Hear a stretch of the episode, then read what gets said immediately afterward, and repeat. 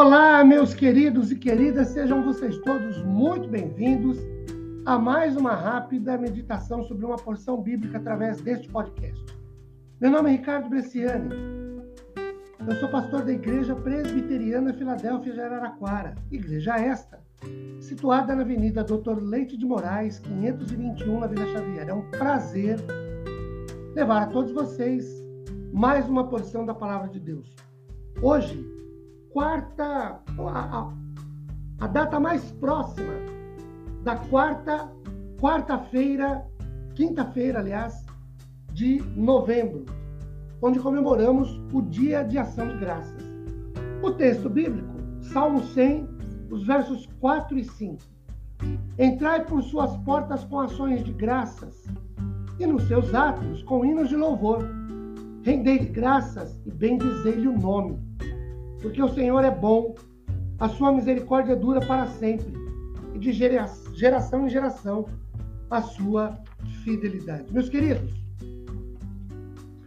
a primeira comemoração do Dia de Ação de Graças de que se tem registro foi em 1621 nos Estados Unidos. Mais ou menos 90 índios da tribo Wapanoá, convidados dos colonos ingleses fundadores da colônia Plymouth, estado de Massachusetts, num gesto de delicadeza, os índios levaram aos ingleses patos, perus, peixes e milho, que se comiam ao ar livre em grandes mesas.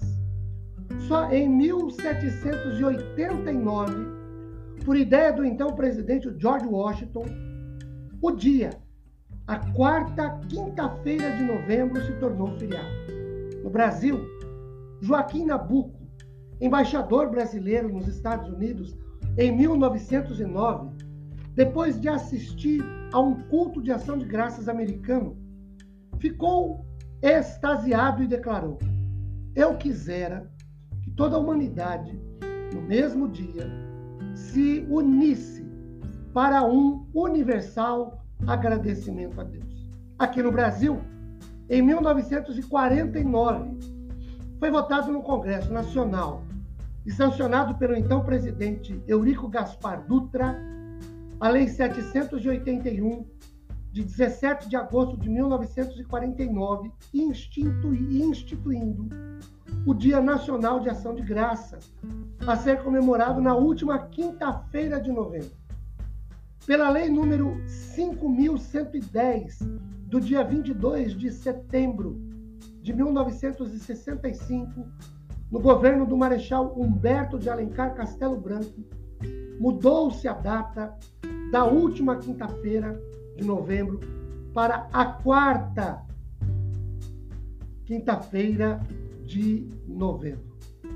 Nós temos várias razões para agradecer a Deus. Por exemplo, o pão nosso de cada dia, por mais simples que seja, não nos tem faltado. O teto que nos abriga, por mais simples que seja, preserva-nos do sol, da chuva, dos ventos, os livramentos que Deus nos dá, as curas, prolongamentos da vida, saúde, portas que se abrem para solução de problemas, encaminhamento das coisas. Alguns irmãos nos deixam, mas outros chegam. A Bíblia tem N referências sobre agradecimento. Por exemplo, no Salmo 92, verso 1: Bom é render graças ao Senhor cantar louvores ao seu nome. E aqui no Salmo 104, verso 100, Salmo 100, versos 4 e 5, nós temos minimamente três razões para louvar ao Senhor. Primeiro, no verso 5, porque o Senhor é bom. Queridos, Deus é bom. O homem é mau, Deus é bom.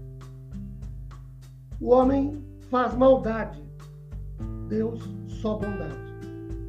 A segunda razão é porque a misericórdia do Senhor dura para sempre. Há um texto em Lamentações de Jeremias dizendo que, no capítulo 3, dizendo que as misericórdias do Senhor são a causa de não sermos consumidos. Estamos aqui porque Deus é bom e na sua bondade é misericordioso para nos dar o pão nosso de cada dia, renovar o nosso fôlego de vida. E terceiro, porque o Senhor é fiel sempre. Nós não somos, mas Deus é fiel. Nós podemos trair algum, alguém ou algum princípio. Deus jamais faz isso. Deus é bom, sua misericórdia dura para sempre. Ele é fiel sempre. São razões para nós louvarmos ao Senhor nesse dia de ação de graças. Que sua bênção de paz, de consolo, de conforto esteja sobre nós. Amém.